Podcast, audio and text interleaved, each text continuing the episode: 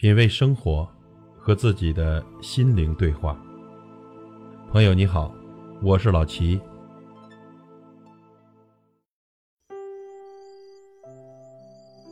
最近啊，有一则新闻，在地铁上，孩子依偎在年轻妈妈的怀中睡着了。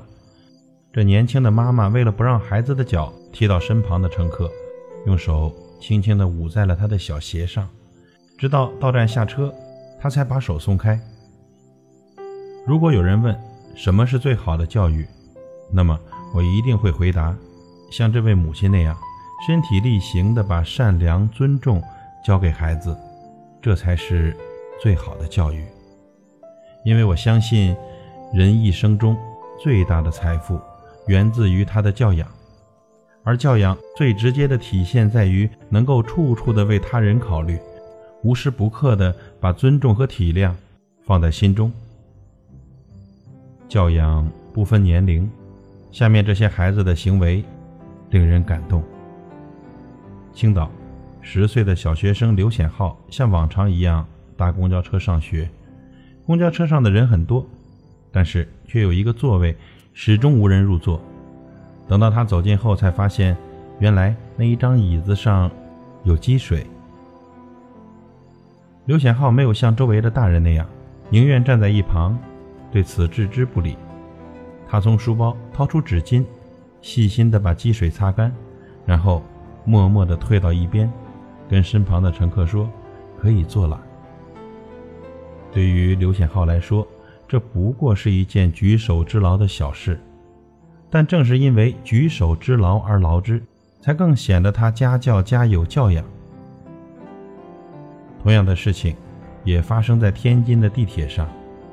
一个小时候没教养，长大后成了熊大人的男子，不顾车厢里其他人的感受，肆意地剥起了味道很大的大蒜，还把蒜皮撒了一地。旁边的乘客虽然不满，但碍于情面，要么白眼捂鼻，要么转身离开。只有一位穿校服的女学生走上前去，默默地弯腰，把一地的蒜皮捡起，拾到手里，把垃圾带出了车厢。一个人的教养，源自于他的公德心。没有人有义务要捡起地上的垃圾，但是你做了，城市就会变得更加的干净。一个五岁的男孩，手里还提着笨重的购物袋，但是当他看到身后的阿姨和小妹妹不方便推开门进来的时候，他急忙转身，用小小的身躯挡住了即将要合上的玻璃门，给阿姨和小妹妹让路。孩子，你帮忙推开了这扇门，同时也打开了你的心门。从这些孩子身上看到闪闪发光的品质背后，我看到他们背后的是一个个有修养、懂得教育本质的家庭。正确的教育在于使外表上的彬彬有礼和人的高尚的教养同时的表现出来。为了孩子好。请你务必善良。在人性的弱点里写道：“只为自己着想的人是无可救药的，也是不会受到教育的。他们是没有教养的人，无论他受过什么样的教育。”这一观点也恰巧印证了中国的一句俗语：“穷养、富养，不如教养。”一位宁波的妈妈独自带领一岁半的孩子乘机出游。他担心孩子年纪小，熬不住长途旅行，哭闹会影响到飞机上的其他乘客，于是准备了一份小礼物，还附上了一张卡片，礼物里贴心地备上了小糖果和耳塞。有如此修养的母亲，孩子也必然会有教养。整个的旅途当中，女孩乖乖地坐在座位上，不哭也不闹，安安静静地吃着零食，看着童话书。相比于那些在公共场合大吵大闹的小孩，这个小女孩从小就从妈妈身上学会了推己及人。北京的一趟地铁上，一个孩子因为身体不适在车厢内呕吐，孩子的父亲并没有因此而责怪孩子，而是立马起身向周围的乘客道歉，然后蹲下身拿出纸巾把地上的呕吐物清理干净。子不教，父之过。这个擦拭地板的动作不仅教会了儿子遇事不慌张，更让他懂得了什么是尊重。无独有偶，高峰期拥挤的地铁上，小男孩可能是站累了，央求姥姥要有座位坐。慈祥的姥姥蹲下来，贴在外孙的耳旁说：“这些叔叔阿姨上了一天班，已经很累了。你现在已经五岁了，可以自己站好，就不需要让座了，好吗？”很多时候呢，我们总是把自己的需求摆在了第一位，在自己困难的时候，仍想着帮助他人的，又有多少呢？同样是来自姥姥的教育。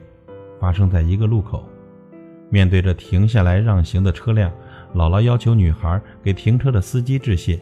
于是，小女孩转过身，朝着司机鞠了一躬，说了声谢谢，才扬着手，蹦蹦跳跳的离开。赠人玫瑰，手有余香。我想，此刻的那位司机心里也满满的都是感动吧。教养，是父母能给孩子最好的教育。有教养的人，终究会有所回报。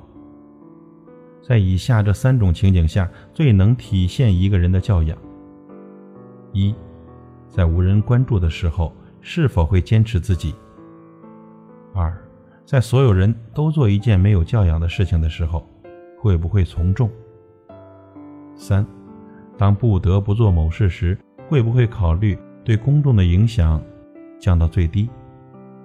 有教养的孩子，即便在没有人看到的时候，也会扶起摔倒在地的共享单车。试问，我们成年人，又有多少人能做到呢？能体现一个人尊贵的地方，不在于他拥有多少套房子，有多么高的社会地位，而是在于他能对这个社会有多少体谅。善良是一种选择。希望我们父母能把这种最美的选择带给孩子，让他们成为一个因教养而美丽的人。朋友，愿每一位美丽善良的人都能被温柔以待。传一株幸运草，传一个同心圆，让所有期待未来的呼唤，趁青春做个伴。别让年轻越长大越孤单，把我的幸运草种在。感谢您的收听和陪伴。如果您喜欢我的节目，请推荐给您的朋友。我是老齐，再会。向天空大声的呼唤，说声我爱你；向那流浪的白云，说声我想你。让那天空听得见，让那白云看得见，谁也擦不掉我们许下的诺言。想带你一起看大海。说声我爱你，给你最亮的星星。说声我想你。